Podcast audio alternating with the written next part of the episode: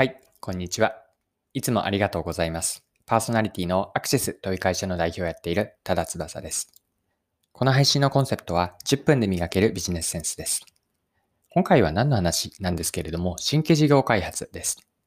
ま新規業が新規事業開発では1にも2にも顧客理解が重要ですと。こんなテーマで皆さんと一緒に掘り下げて新規事業開発について見ていければと思っています。それでは最後までぜひお付き合いください。よろしくお願いします。はい、えー今回の話は新規事業開発です。で、この内容からわかることは大きく2つかなと思っていて、前半ではこれは特に大企業で見られるなと私自身の経験からも思っているんですが、新規事業開発でよく起こることです。これはある意味問題提起ですね。これが1つ目。2つ目にわかることは、じゃあどうすればいいの？という問いに対して、顧客理解、顧客視点で新規事業開発、特に立ち上げ初期フェーズでは、まずは顧客理解という考え方、方法を後半でご紹介していきます。はい。まず最初ですね。新規事業開発でよく起こることについてです。で、これは特にですね、大企業で起こりがちかなと思っていて、新規事業開発の特に初期フェーズですね。初めの段階からいきなり綿密な事業計画を作ってしまうことなんです。で、事業計画、事業計画というほどなので、計画を作るためには詳細の情報と分析を必要とするんですね。まそのためにやることというのは、新規事業開発の背景情報のために、例えばこれまで社内で検討された状況、当時の資料を見返したりだとか、当時の担当者にヒアリングをしたりします。他には、競合の類似類似商品とかサービスの分析も、初めの段階からかなり深く綿密にやります。で、さらに、えっと、加えるとすると、まだ開発の初期段階なんですよね。それにもかかわらず、参入する市場規模とか、その市場での成長性、その市場において自分たちが獲得できるシェアとか、そこから売上の見込みのシミュレーションまで細かくやるんです。で、この中の今の話で一つ抜けていることがあるんですね。それって何か、うん気づいたことってないでしょうかこの中ですっぽりと抜け落ちているのが顧客視点なんです。はい。えでは、ここまでが前半ですね。で、後半は今の顧客視点という観点から、新規事業開発の特に、特に初期フェーズではどうすればいいのかについて見ていきましょう。で、最初にこれは結論からなんですけれども、新規事業開発の最初に、初期フェーズで特にやるべきなのは、顧客理解だと思ってます。で、顧客理解ってじゃあ何をやるのかなんですけれども、私は2つのターゲットを設定するといいなと思っていて、1つはターゲット顧客ですね。誰がターゲットなのか。で、もう一つがターゲット課題なんです。ターゲット課題って聞き馴染みのない言い方かもしれませんが、ターゲット課題というのはターゲットで設定した顧客いますよね。その顧客の中から自分たちが、えっと、向き合う課題を、えっと、さらに絞っていくんです。まあ、通常顧客が抱える課題というのは複数ありますよね。で、その中で自分たちはどの課題に注力するのか、ここまでを明確にするのがターゲット課題の考え方です。で、このように新規事業開発というのは最初にも触れたんですけれども、1、2、3とあったときに1にも2にも顧客理解からなんです。はい。で、顧客理解というのももう少し、えっ、と、順番に掘り下げていきたいんですが、あの、一つここで補助線としてフレームを紹介したいと思います。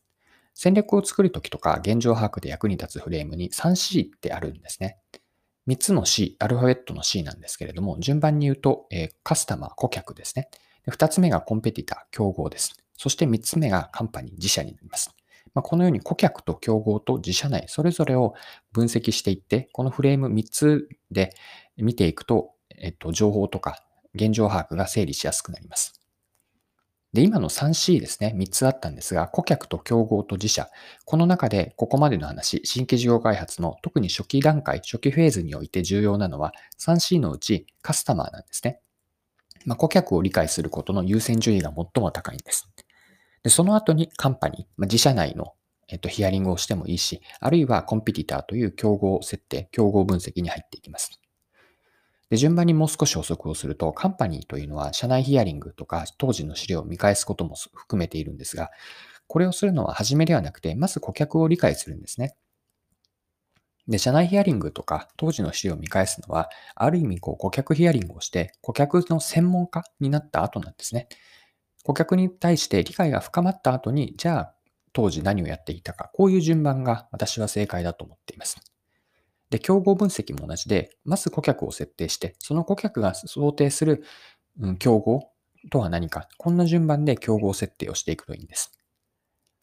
でちなみにですが、今の顧客視点の競合設定について補足をします。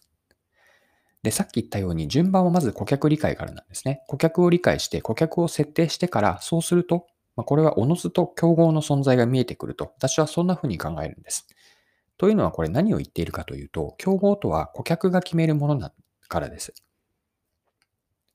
これは何を言っているかなんですが、競合とは顧客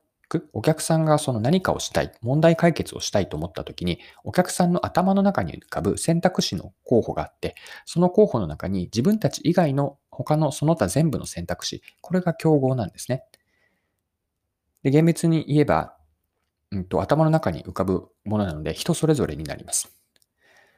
で、えっと、ここがわから、ここから見えてくるように、顧客理解が不十分なまま、つまりターゲット顧客が誰かというのが設定がないままでは、その顧客が想定する頭の中に浮かぶ選択肢がわからないはずなので、競合は設定できないはずなんです。で仮にもし競合を設定したとしても、それは自分たち都合の競合設定なんですね。このように、えっと、新規事業開発、これは事業全体でもいいと思いますが、まず顧客設定、顧客理解からなんです。顧客理解をして、社内にヒアリングをしてもいいし、今のような顧客視点での競合設定をしていく。こんな順番で新規事業開発の顧客理解から顧客理解をベースに起点にしてやっていく。これが私は大事かなと思ってこんな話をしました。はい、そろそろクロージングです。今回は新規事業開発について顧客理解がすごく大事で、